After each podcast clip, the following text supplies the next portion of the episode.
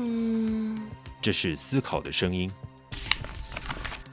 这是翻资料的声音，哎，这是发现事情的声音。人权搜查课，让你听见人权的声音。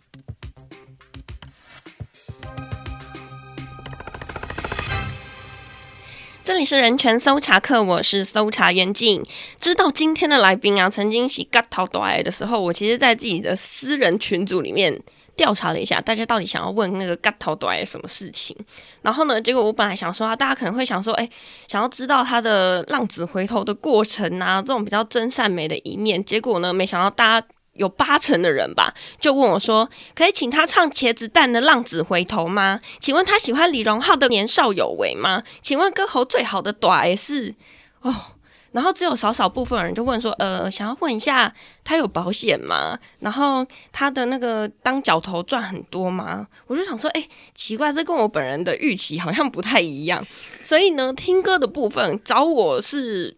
没有办法的，因为我是个音痴，所以我就决定呢，直接来求救我们的来宾陈月良以及跟生保护会新北分会的陈美霞主任来帮大家先一展歌喉一下 好了。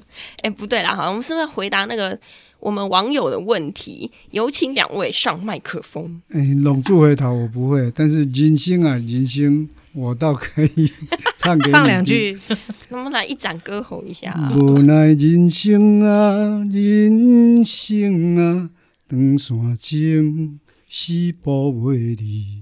好吧，我觉得我们的都市传说真的是印证了，嘎头大爱蛮会唱歌的，没错。好，那嗯、呃，其实大家都会很好奇啦，就是说，我觉得啊，像陈大哥坐在我面前，我也不会想象说你以前曾经就是有混过黑道啊，或者是可能你以前在三重，可能也是人人口中那种八嘎囧，其实是看不出来的。那我们就想要先跟陈大哥聊聊，说你以前的那些人生精彩的故事大概有哪些？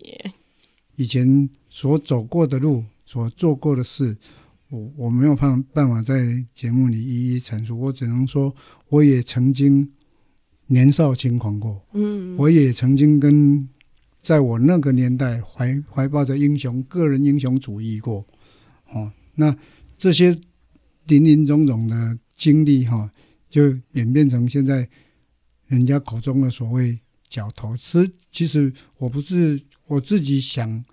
我不是什么角不角头，就是 现在的社会公正人士吧。现在哪有什么哪有什么角不角头的问题？我们那个年代地方性的人物，我们虽然会打架闹事，但是我们绝不欺凌弱小，也不会去像现在停车纠纷就把人打到脑震荡、打到不省人事。那基本上地方人士。包括我们那年代的，真的是顶头啊，真的是顶头。那跳跳嘎囧，我们都是从庙宫庙出来的。好，我那个年代是因为说出来社会招跳小会哈，其实说句对父母亲比较不不客观的话，就是我们出来社会，就比常会啊，出来流浪都爱滴社会流浪啊。就要在别人眼皮底下讨生活，嗯，就要让自己活下去，嗯、所以去困在宫庙啦，去住在宫庙。我们这个阶层、这个年代的人比比比皆是。我最近常跟那些受刑的弟兄们讲说，我们来自一样的特殊的社会阶层，哈，比较特殊的社社会阶层，嗯、不要用颜色啦，对，比较特殊的社社会阶层，对，我们有有着。比较复杂的生活跟成长的环境，嗯，哦，那这些没得选择，只有比较无奈了哈。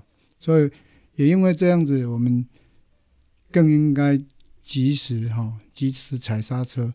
人生只要愿意回头，好像在我身上，美霞老师好几年前曾经跟我讲过一句话，他们用过一本书，叫。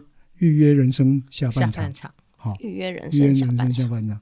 那我我就觉得说，在我身上真的看到转个念，人生大不同。哦，我是用这样子的的心情，所以我不会唱《龙珠回答》，我会唱《金星来》。原来是这样。那其实啊，因为我有我自己有看过你很多的报道嘛，那大家都会说啊，有更生人啊，然后又浪子回头啊，你会不会曾经一度对于更生人这三个字觉得很厌倦？觉得说好像我出狱之后，这这三个字好像就跟着我一辈子，然后觉得很厌恶的那种那种感觉呢？会啊，但是更生人就好比癌细胞。那这一辈子我没有办法割舍掉这三个字，哎、嗯，那我就好好爱爱这三个字，跟他和平共存。哎，不错的想法，真的，哎、真的跟他和平共存。我甚至走入更生保更生保护会，我我来当志工，我们一起来用善的力量，爱爱爱的循环，对不对？像善行天下嘛，仁者无敌啊！对啊，我觉得那个陈大哥这个分享就很好，就是也许大家会觉得“更生人”三个字是标签化，对，但是他把它美化了，他换了一个思维，就好好让这三个字跟着我，对，反正反正撕不掉了嘛，对，那就改变。大家对“更生人”这三个字的看法，然后去让它赋予不同的意义。是，其实我觉得这三个字常会，比如说“更生人”好了，一定会这样让您在，比如说社会上面受到一部分的歧视。那你有曾经遇过什么样子的，比如说一些言语上面的一些羞辱啊，还是什么吗？羞辱倒是不至于的，但私底下的指指点点，或或者是那种异样的眼光，我不敢说没有了。那那就是看我们自己怎么样去调试自己的心态啊！我是都告诉我自己，哎，这个叫做 因果，因果，因果哎，对啊，这叫因果。就是说我我为什么会受到这种眼光的对待？为什么会受到这种言语的霸凌？就是我我自己以前去去霸凌了别人，对不对？那我就去看不起人家嘛，嗯，这。这都是因果嘛，对不对？那只是我我我比较好福报，就是我及时回头，那身边又都是一些善知识、正能量，嗯，哦，那又这样子一步一步慢慢走，我走的不敢说很辛苦，但是真的我也有。很累的时候，应该讲不容易。其实我觉得，在更生人啊，常常被贴上标签这件事情，其实就是这个现今社会它就是存在的事情。那其实就算是说，尽管我们的国际公约不断的一直呼吁去平权啊，像《公正公约》第二十六条就有提到说，法律之前一律都是平等的，不应该因为你的种族、肤色、性别，甚至是说其他的身份，所以备受歧视。但现今社会就是还是存在这样子的状态嘛？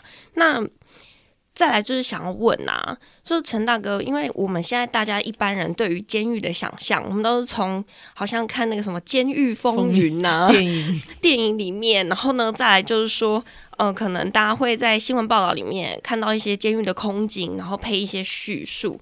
可是我们真的也不知道说监狱里面到底在做些什么耶。那平常的生活好，它可能是一成不变的。那我们一些专业技能的时候，啊，我我来分享一下好了。因为像嗯、呃，我我做这份工作已经二十五年了。那呃，其实更生保护会呢，除了是做呃出监以后出监以后更生人的服务之外，其实我们现在都要提前哈，嗯、就是入监去做一些辅导。的工作，那就我看到监狱的话，就像大家一般认为的，就是说，哎，他可能每天是一成不变的，但是他也有他，像以现在的监狱我来看的话，我我是觉得就是说，大家不要被电影误导，因为监狱的人坦白说都很多，嗯，那他一定要有一定的生活的秩序跟规范，好，然后呢，但是监狱现在除了基本的。这种一些生活规范之外，哈，譬如说他有工厂作业，好，你可以做做手工，也可以得到一些作业金，哈。然后除了做手工之外呢，他们还现在有开了很多的技训班，譬如说有水电啊，有美食啊，哈，呃，像呃我。我辖区的台北看守所里面，甚至于有所谓的生命礼仪班哦，哦，就是希望他们在监所服刑的这一段时间，能够学习到一技之长啊、哦，然后出监以后可以运用这个一技之长呢，赶快在职场上找到工作，好、哦、回归社会。好。然后除了这个呃之外的话，其实像呃他们还有一些像什么园艺班，好，譬如说刚刚月亮哈。他提到的就是有一些畸形的同学，像在北所里面也有，我们甚至于让他练练书法，就是让他面对这样这么长的日子里面哈。也有一些陶冶身心的一些活动。那其实我们刚刚就提到了嘛，其实，在监狱里面有时候会有一些像是不管是身心的辅导啊，嗯、或者是说专业技能的培训啊，然后一些下工厂的机会，嗯、这件事情其实都是符合我们《公正公约》第十条里面规定的。即便是我们一个自由被剥夺的人，比如说我们。讲的嘛，犯人、受刑人，他们其实国家都要有义务去保障他的人格尊严是受到尊重的，然后要获得人道的对待，起码我们吃住三餐一定会有嘛。那再来就是我们可能在环境上面。也要尽量是卫生的、干净的，让大家都不会那么容易的生病。嗯，这个至少我可以分享，就我一个一般民众入监狱，嗯，我我真的还没有闻到那个什么很臭的味道啦，或是。那种不好的感觉，至少是说我们在我我看到的在监所服刑的这些收容人，至少都还能够得到一个基本的一个对待了。嗯、对，尤其其实像我们在二零一五年的时候，联合国大会还修订了一个曼德拉原则。诶，大家知道曼德拉是谁吗？呃，不是很。南非前总统。哇哇哦，没错，大哥就是没错没错。他其实呢，我们这个曼德拉原则是为了要纪念这一位前南非总统，因为他非常致力于监所的改革。那因为他曾经因为一些政治的因素，在监狱里面待了很久很久。那这个曼德拉的原则，其实就是在讲说，我们在监禁啊、剥夺自由这些权利措施下面的时候，不单是我们要因为。这个人犯错了，所以我们要惩罚他。同时，我们也需要依照个人的需求去提供他教育啊、职业训练、工作机会，然后等等的合适的协助。比如说，像是刚刚我们还讲到心理辅导、就业咨商，这些其实都是为了要确保说，我们受刑人出监之后，可以再度成为一个守法的公民，然后让他自食其力的生活，减少再犯的发生。其实这件事情，我们都好像文字上面讲的非常容易，都只是几个字的过程，可是。他其实需要很多很多的人协助，跟这是一个很长的时间努力，对对。那我就想问啊，那陈大哥你自己在这段过程当中啊，可能说你也不是入监一次两次，那很多次，每一次入监你的心情是什么啊？我们在监所里面几乎。我们都坦诚相对了，坦诚相对。所以，现现在监所环境跟二三十年前比好多了。对，嗯，啊，那现在设防也都很干净。啊，其实我们在所内哈，我们人跟人之间个人的卫生要求都很好。现在已经有彩绘，我上次进集训班，彩绘，还有彩绘，还有什么墙壁、房间都有彩绘，所以都很干净，而且灯光都很明亮。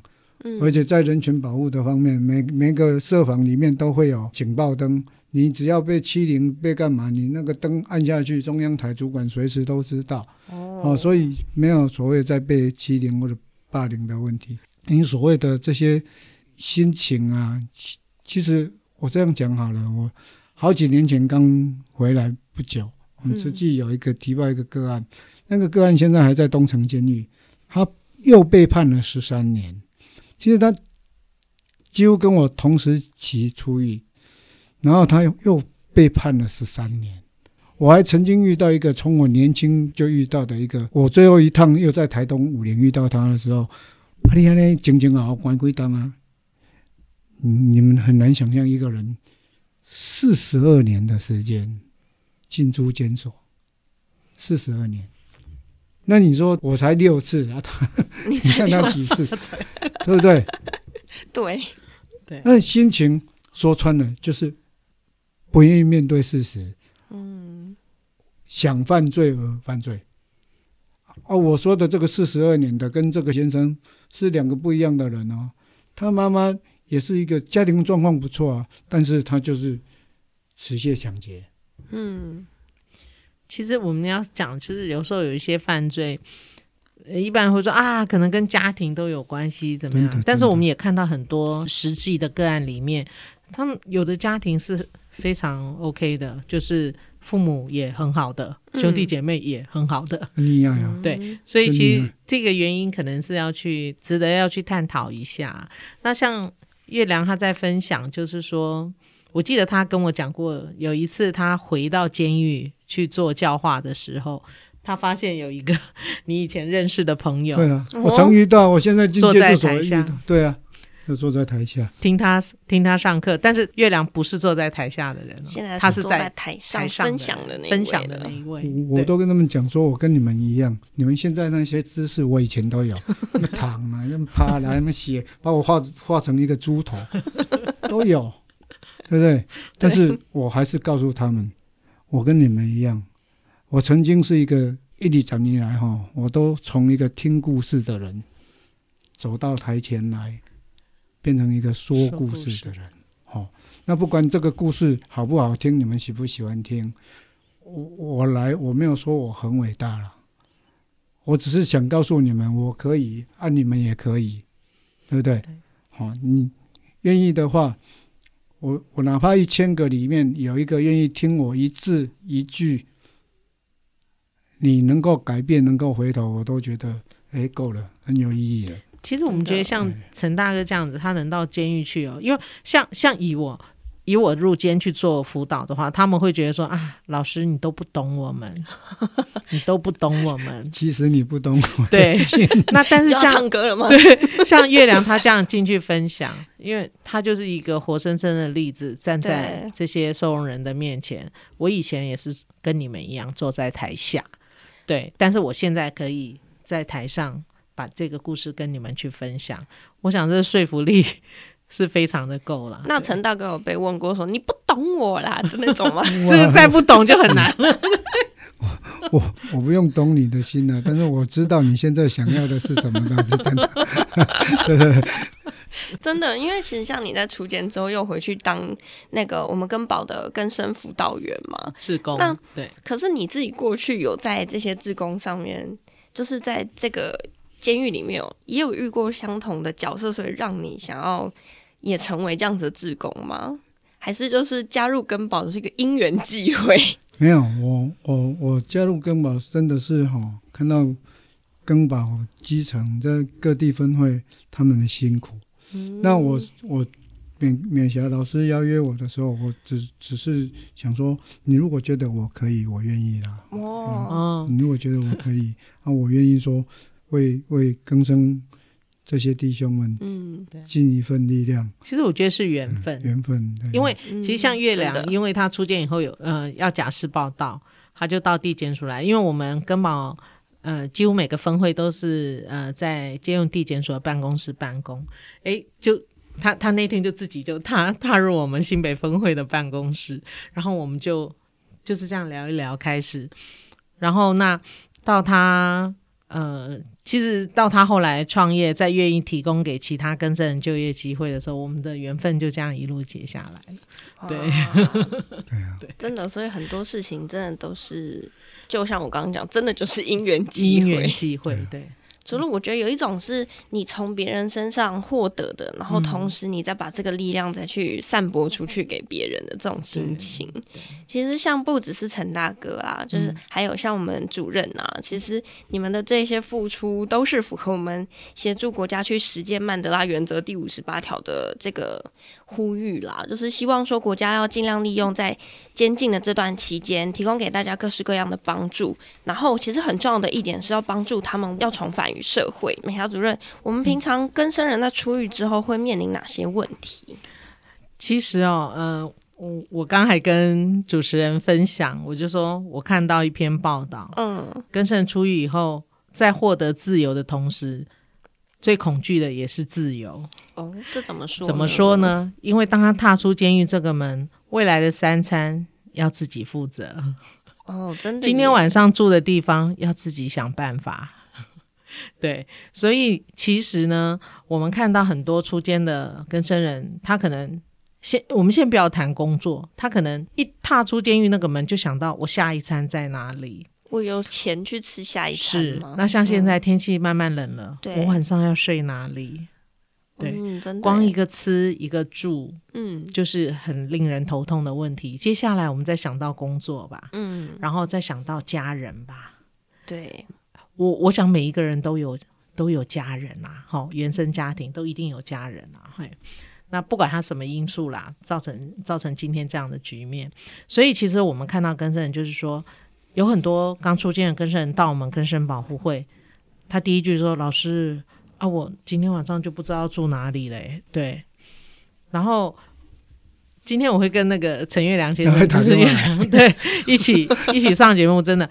月良他到后来就是有能力自己有创业哈，嗯、开设了工程行，然后他就像他的工程行很特别，他就是提供住，哈。住住，然后提供工作工作，然后还有日领薪水的这样的一个措施。欸、其实我觉得这这件事情对我们一般人来说，这不就是很平常、很普通的事吗？而且像我们要呃工作一个月。才能拿到月薪，嗯、对。可是很多初阶的跟生人他等不到一个月，但是我觉得那个月亮这个工厂这那他真的也很好，你你可以日薪哈，哦、半月领、月领都可以，对，自己选择，自己来选择。那对于刚出监的人，他像如果说我转这位跟生到月亮这边去工作的话，我们。第一天我们会给他一个辅导就业金，嗯、因为他还身上没有钱嘛，他总要先吃饭嘛，哈对。那我们会给他一个辅导就业金，然后呢，他只要第一天上工，哦，下班回来回到工程行，就有当天的日薪可以拿。那你隔一天是不是你吃饭钱也有了？对对，然后你住不用担心嘛。那像呃，以月亮他们工程行，他前几年其实坦白说。这个另外要有住宿的地方也，也也要这个月亮他们是另外去租房子。哦、嘿，那前几年他还特别把这个住宿的地方整个做一个大改造，然后他还另外有租了一个地方当成像文康室这样子，对。我们取名叫什么？菩萨的家，菩萨的家，对。然后在菩萨的家上面，我们特别写了三个大大的字，是什么？要坚持，要坚持，要坚持。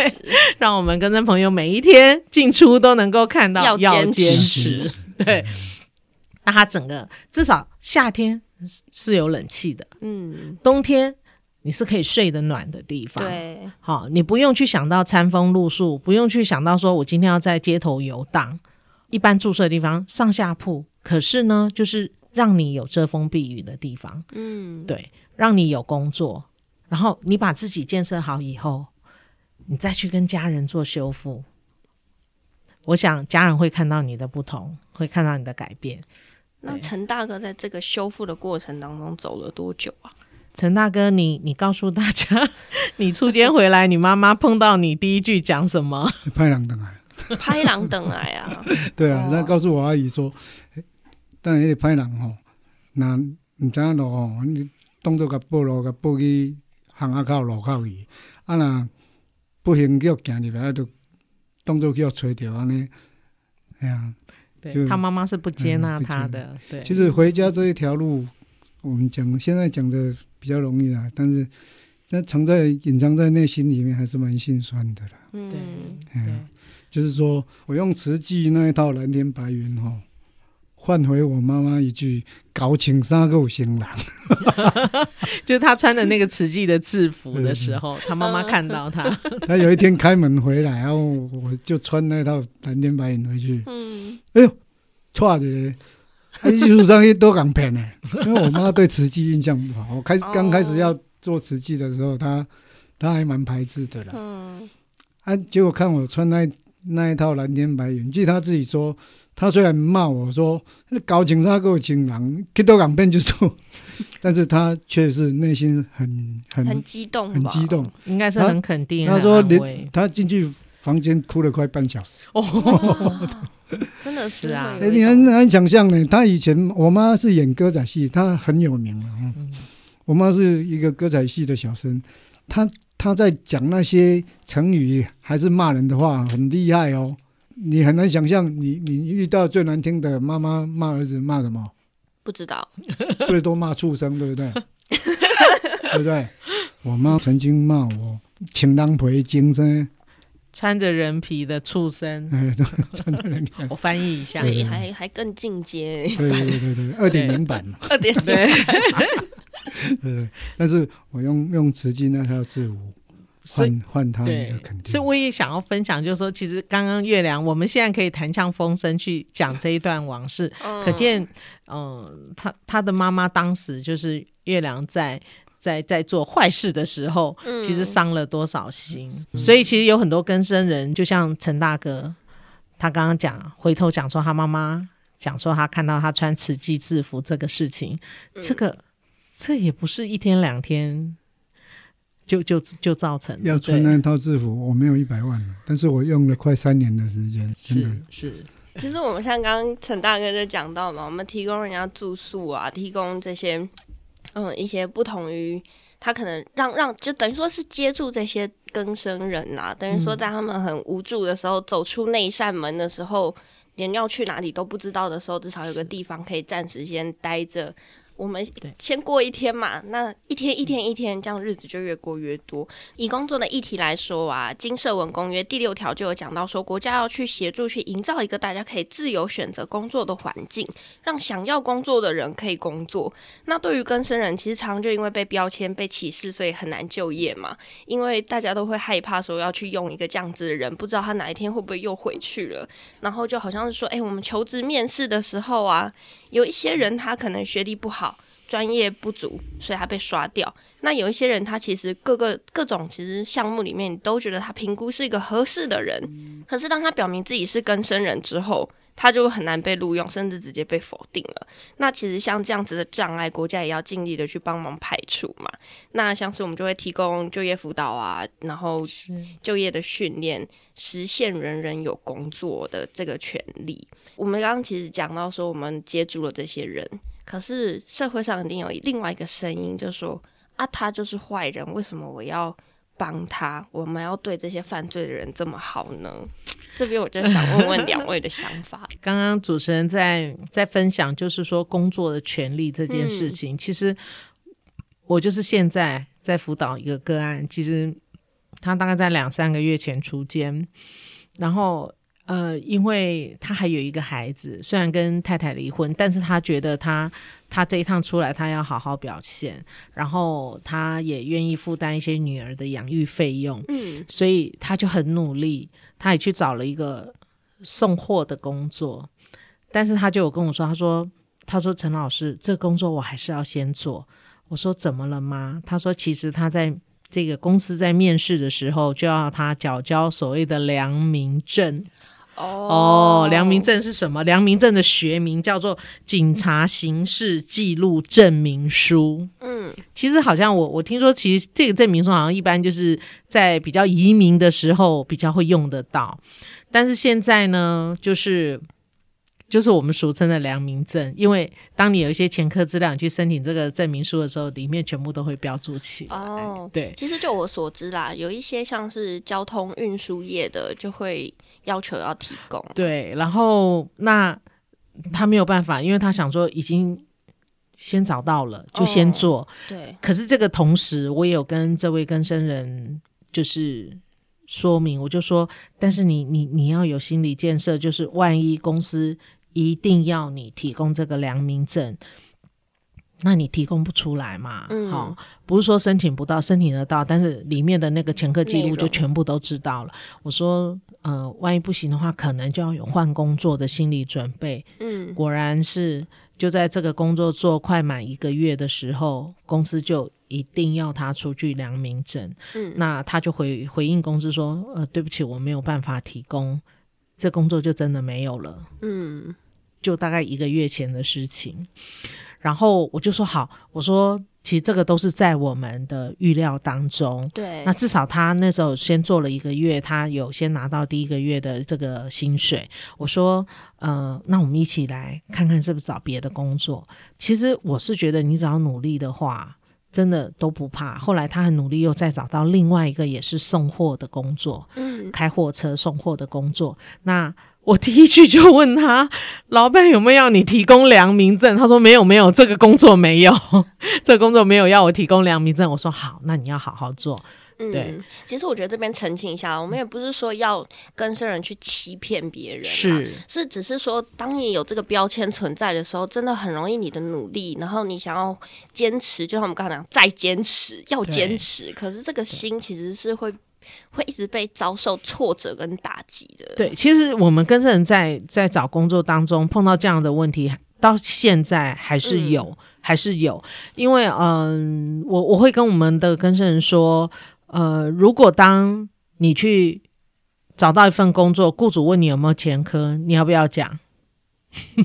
要不要讲？嗯、我我这个也问过那个像就业服务站的专业人员，嗯、我也问过，我说到底我们跟生人要不要讲？他说，呃，有问就要讲，没有问不用刻意讲。哦，对，所以我有时候跟我们跟生人讲说，我说，呃，不是让你有欺骗，是因为雇主没有去询问你这一块的部分，那就代表雇主并不会介意说，哎，我是不是要雇佣一个有前科的人？嗯，如果他真的介意，他会去问啊，我要你提供良民证，哎，你有没有前科？你的可能履历上面就要备注了。嗯，那他如果都没有这样问，代表这个雇主。可能基本上会觉得说，哎，我这个职缺，我并不介意说是不是有前科的人来。那我是说，也不是说你没有讲就是欺骗他，是因为对方没有问。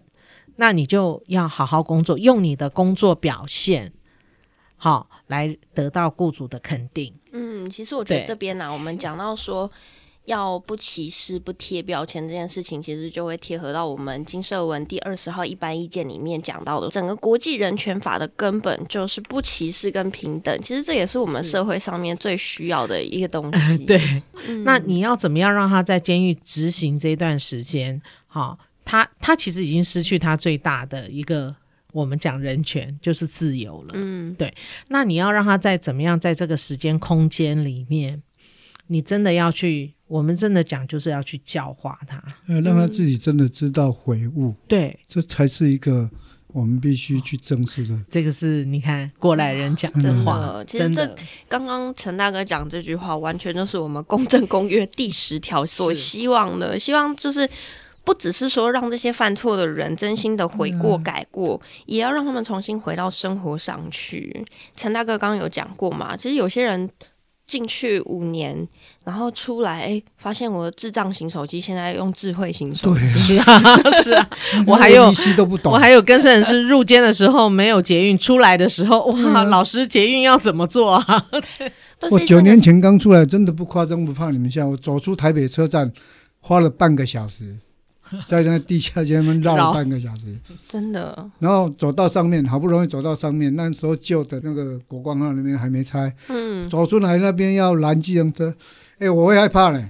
哦。我会真正还看 几年都没看到很正常。你买胶，就是真的是跟社会隔离了。对对对，会会会会。我们就讲说，其实这就是一个。一个 gap 啊，嗯、所以我们要去跨越这个樊篱，让他可以真正的比较好去重新的融入于社会吧。是，嗯，那要靠家庭的力量，但是我们又害怕他又回去伤害家庭，这是有抵触的，这是很很两难的，所以我才会会跟各位报告说，我们用尊严，哦，用尊严，怎么样找回这些人的尊严？我们尊重他，用爱去感召他。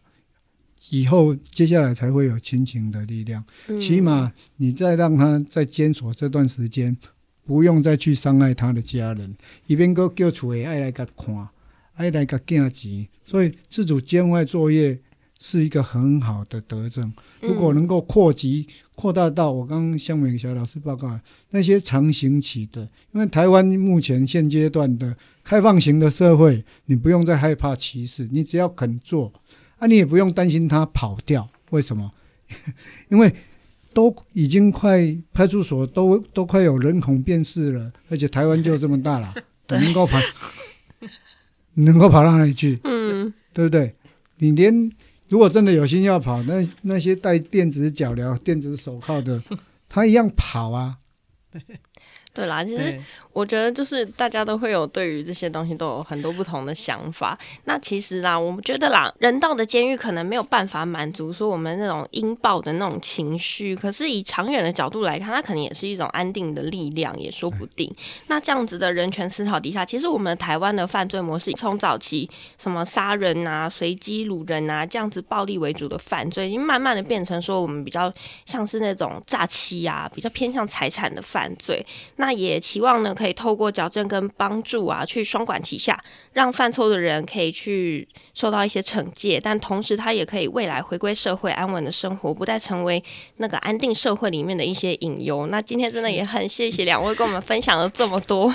我觉得其实听陈大哥的故事，真的有时候会觉得哇，会鸡皮疙瘩，然后也真的觉得说，提供给大家另外一层的视野去看待整个社 会。遇到的问题，我是想呼吁更生。我说，我觉得更生哦，就在你的一念之间啦，就是看你自己。嗯，好，那我们今天的人权搜查课就下次再见啦，大家拜拜，谢谢拜拜。